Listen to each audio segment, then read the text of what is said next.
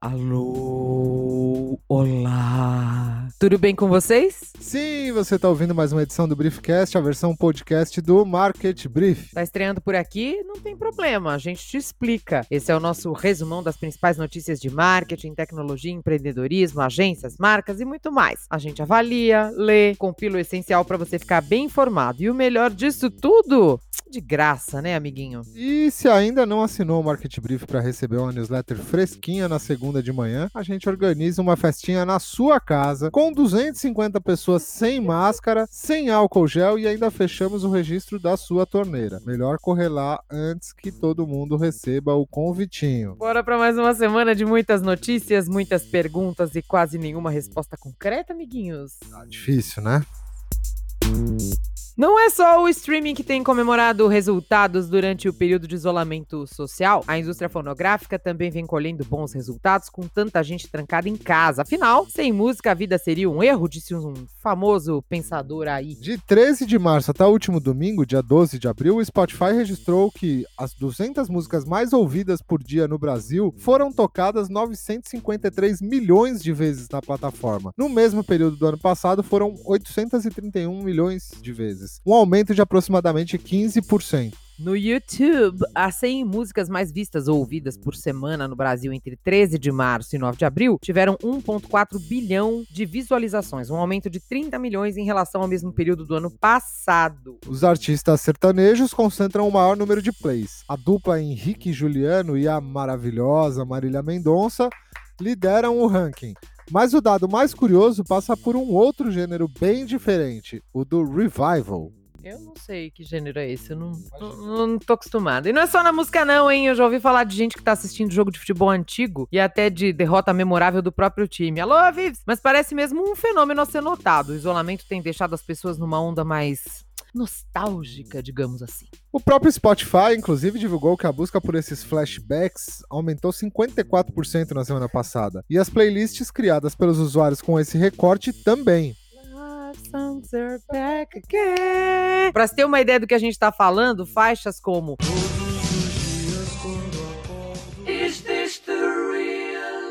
Eu gosto tanto de você que até prefiro.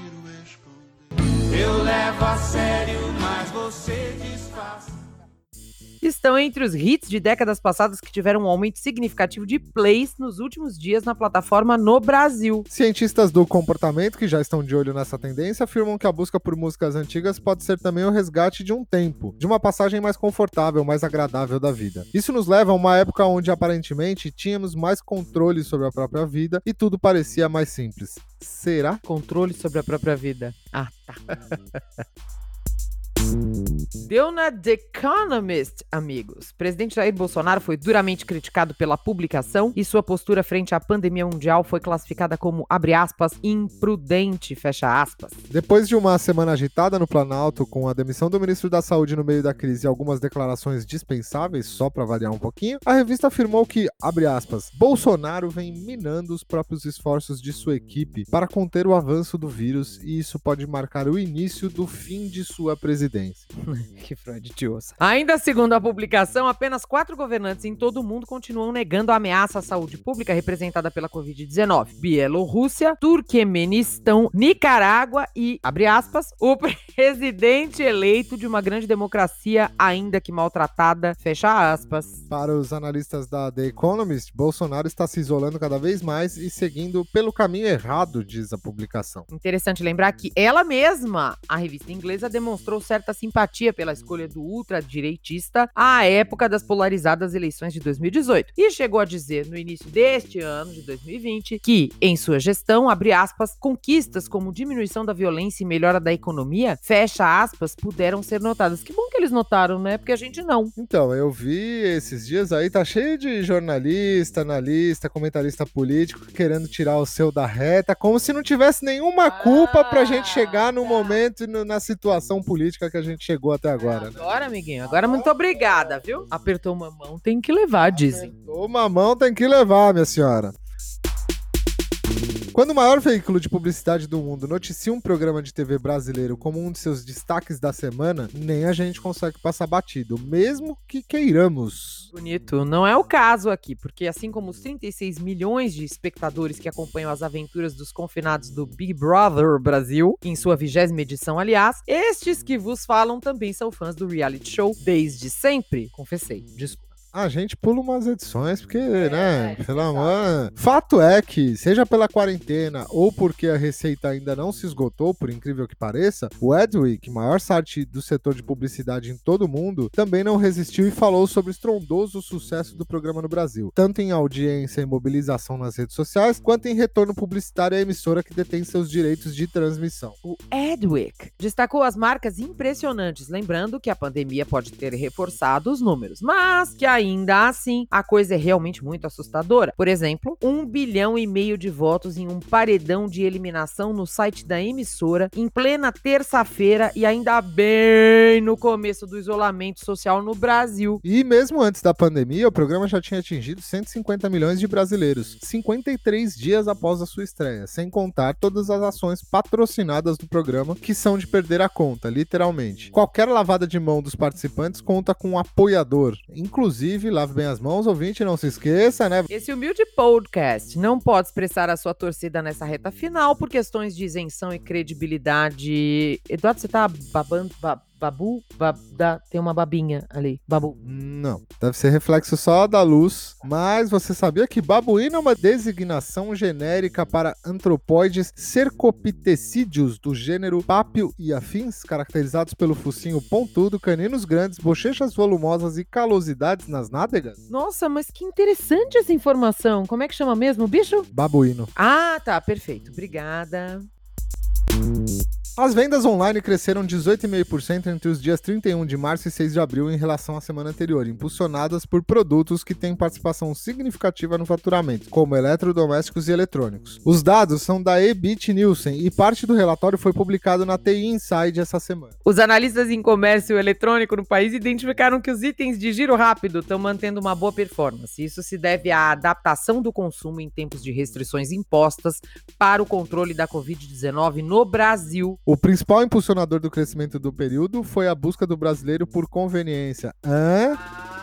O que é proporcionado pelo aumento das compras via internet. Os dados apurados nessa semana indicam que a tendência de entrada de novos consumidores no e-commerce deve se manter. As áreas de eletrodomésticos, 21%, informática, 22,3%, casa e decoração, adoro, 23,5%, telefonia, 12% e eletrônicos, 20,3%, são as que mais contribuíram para o crescimento total do faturamento do setor na semana. Os itens de giro rápido mantiveram o destaque ao registrar alta nas vendas de 21,7%. No Brasil, foram impulsionados principalmente pelo aumento de 23,3% no número de pedidos, mesmo diante de prazos de entrega até quatro vezes maiores. Uau, a gente pode ter contribuído para a área de eletrônicos, não nego, nem confirmo essa informação. Xiu, Conta pra ninguém.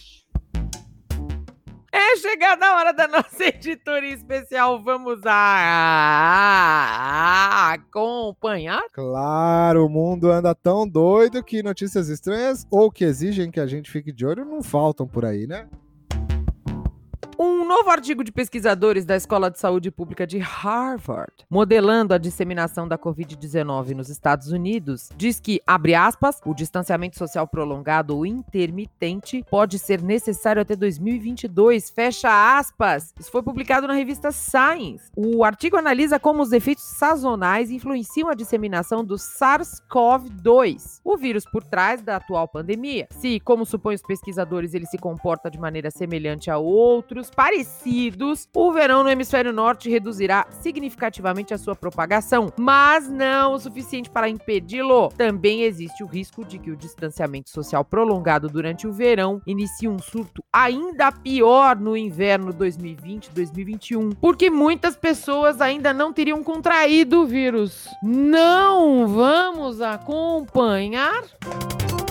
E você, já imaginou como será o mundo pós-pandemia? Segundo a Forbes, um dos maiores veículos de economia do mundo, o nacionalismo será a palavra de ordem. Programas nacionais de obras em larga escala, projetados para mitigar uma crescente crise ecológica. Isso incluirá a atualização da grade de energia, a transformação de seus edifícios e infraestruturas de transporte, o desenvolvimento de novas tecnologias ecológicas e a otimização da eficiência energética geral do país. Na reconstrução pós-crise, de acordo com um estudo recente da Brookings Institution, a automação deve aumentar com a atual crise econômica. Os custos de geração do software para substituir profissionais qualificados são efetivamente zero após o primeiro lote bem sucedido. Vamos acompanhar ou não? Não, também. Não, também. Não, também. Uma equipe de pesquisadores do Dream Lab, do MIT, está trabalhando em um dispositivo vestível de código aberto que pode rastrear e interagir com sonhos de diversas maneiras, inclusive dando a você um novo controle sobre eles. O objetivo radical da equipe é provar de uma vez por todas que sonhos não são apenas palavras sem sentido, mas podem ser hackeados, aumentados e influenciados em nosso benefício. Meu Deus! E como pode ser isso? É um dispositivo semelhante a uma luva chamado Dormio, equipado com uma série de sensores que podem detectar em qual estado de sono o usuário está. E quando ele entra em um estado consciente, subconsciente, a luva toca uma sugestão de áudio pré-gravada, na maioria das vezes consistindo em uma única palavra, o que, segundo os pesquisadores, pode mudar completamente o caminho do que é sonhado. Não vamos acompanhar. Este foi o não vamos acompanhar de hoje. Pois é, a gente promete voltar na próxima semana com alguma coisa para acompanhar, porque o dessa semana aqui inviável, né?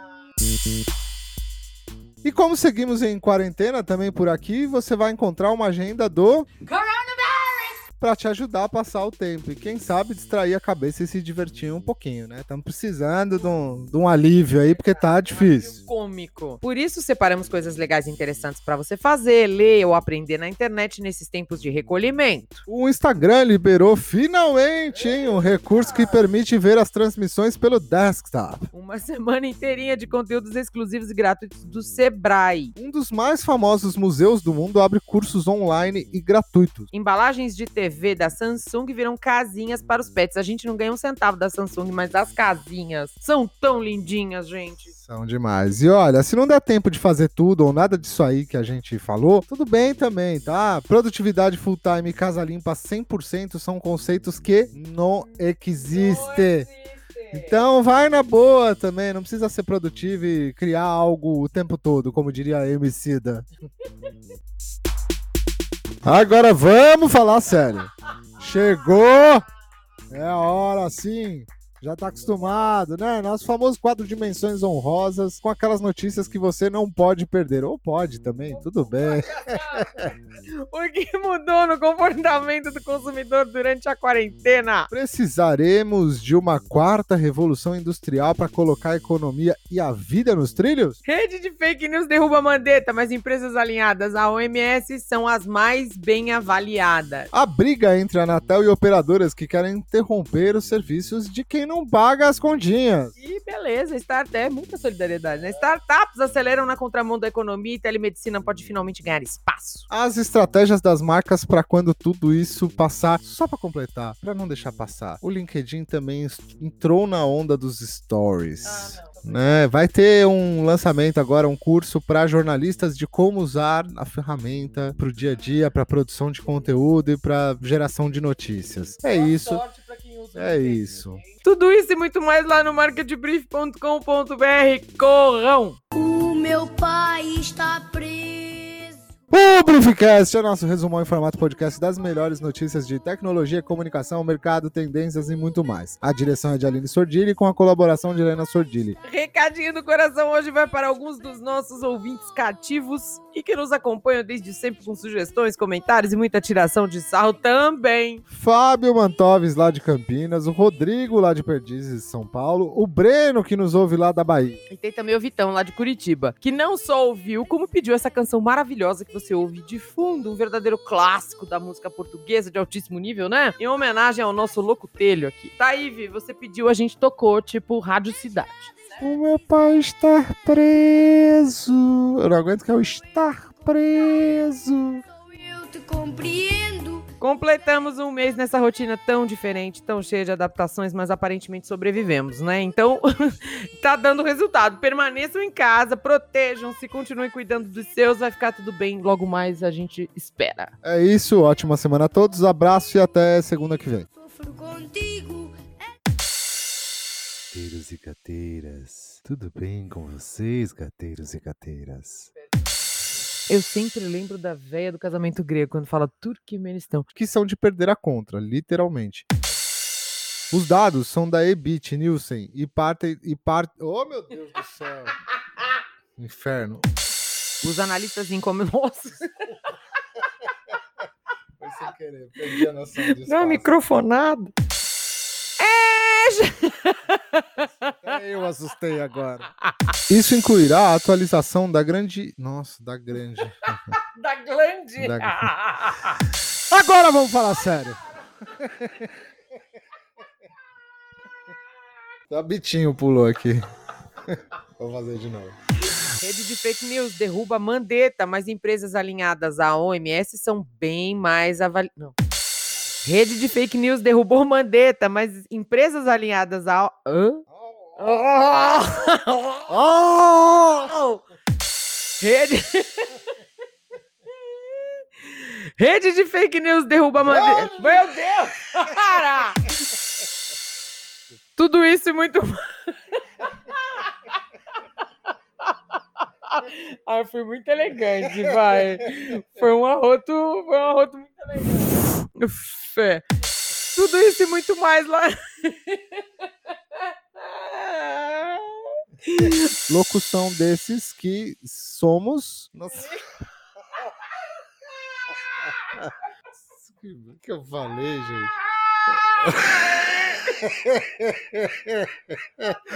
Não! Ó, deixa eu terminar. A locução é de.